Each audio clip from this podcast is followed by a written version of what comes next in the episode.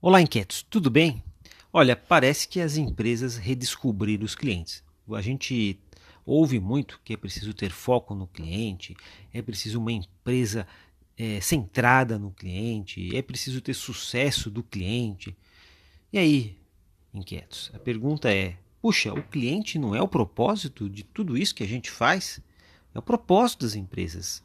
E parece que a gente redescobriu o cliente. Mas é, é interessante porque é, quando a gente olha principalmente para o século passado, nós tínhamos aquelas é, temos ainda grandes empresas, mas tínhamos empresas que não estavam acostumadas a ter um relacionamento é, focado no cliente. Né? Ele, o objetivo que a gente mais via era extrair do cliente, né? é, sugar o cliente. Então, o que a gente tem de diferente agora é que o digital ele quebrou aquele antigo monopólio, né, tanto de informação como comercial, que as organizações tradicionais tinham, porque o cliente passou a ter muito mais poder. No mundo digital, hoje, né, o cliente sabe mais, o cliente ele conversa mais, ele está pesquisando, ele pode escolher muitas opções, ele para reclamar, ele tem oito canais, pelo menos as estatísticas mostram que ele reclama em até oito canais.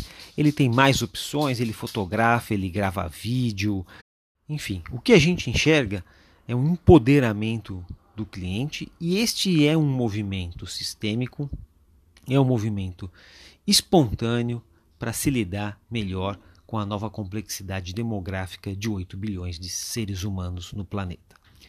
Bom, não é só o cliente que está empoderado, o cidadão está muito mais empoderado, ciente dos seus direitos.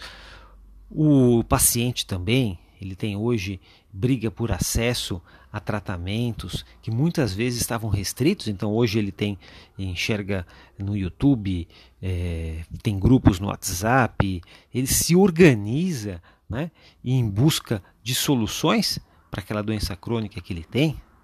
Então, quanto mais habitantes a gente tiver no nosso planeta Terra, mais e mais haverá demanda por empoderamento do consumidor. Né? Todo esse nosso é, sistema conseguimos é, ter um mérito de ter 8, 8 bilhões de seres humanos no planeta Terra. Agora, para lidar com uma complexidade dessa, só cada um cuidando mais do seu próprio nariz. Então você tem um empoderamento. Então, pessoal, a primeira coisa que a gente precisa pensar é que não, não foram as empresas não que redescobriram o cliente, é o cliente que está muito mais empoderado do que antes. E no passado, o consumidor ele queria ser ouvido, até porque as empresas não estavam abertas para bater papo com ele, não. Né? Então, é, por isso vem essa história do consumidor que quer ser ouvido. Agora, pessoal, no futuro, e cada vez mais, agora no presente, o consumidor quer decidir. Né? Quando a gente pega os Ubers, no plural mesmo, vocês vão ouvir muito falar dos Ubers, não é, gente, uma área de qualidade que vai decidir né, quem é o entregador, por exemplo, que vai é, ser demitido, quem é que vai ser contratado, é o consumidor. É esse o poder do consumidor. É, você tem os cliques, os likes, as estrelas, justamente para isso. Então, o futuro que está se aproximando da gente, né? as organizações não serão mais controladas, mas curadoras dessa relação do consumidor. Quem tiver um, uma relação melhor é, com esse consumidor vai competir mais adiante. Olha, pessoal, não adianta ter foco no cliente. Essa história de foco no cliente é, é, é um pouco datado, porque a gente precisa hoje ter um foco nos algoritmos, foco nos ecossistemas blockchainizados que vão permitir que o cliente tenha cada vez mais poder.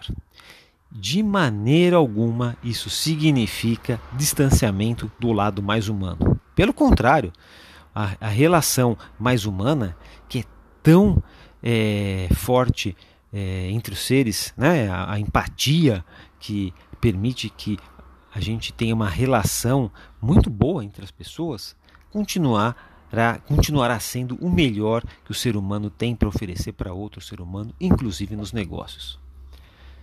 E para os robôs, bom, os robôs fica a parte repetitiva e também a parte chata dessa história. Então é preciso separar as coisas. As organizações precisam realmente, urgentemente sair desse futuro de curto prazo para olhar mais a longo prazo, quando a gente vai conseguir enxergar o que virá de forma mais cristalina. Né? E quem não conseguir adotar uma visão de futuro mais adequado, aí pessoal, será cada vez é, menos líder né? e cada vez mais liderado.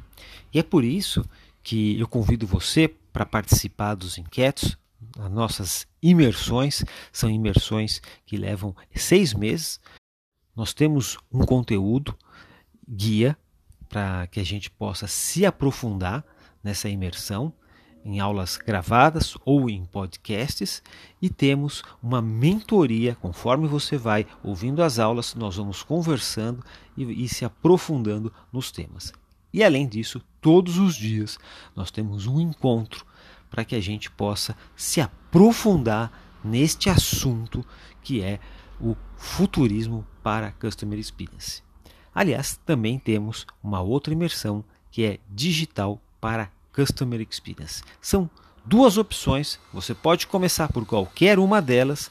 O importante é que você se prepare para essa nova realidade que está chegando. Como a gente já viu aqui, o futuro ele é mal distribuído, ele não chega junto. Espero que chegue primeiro para você.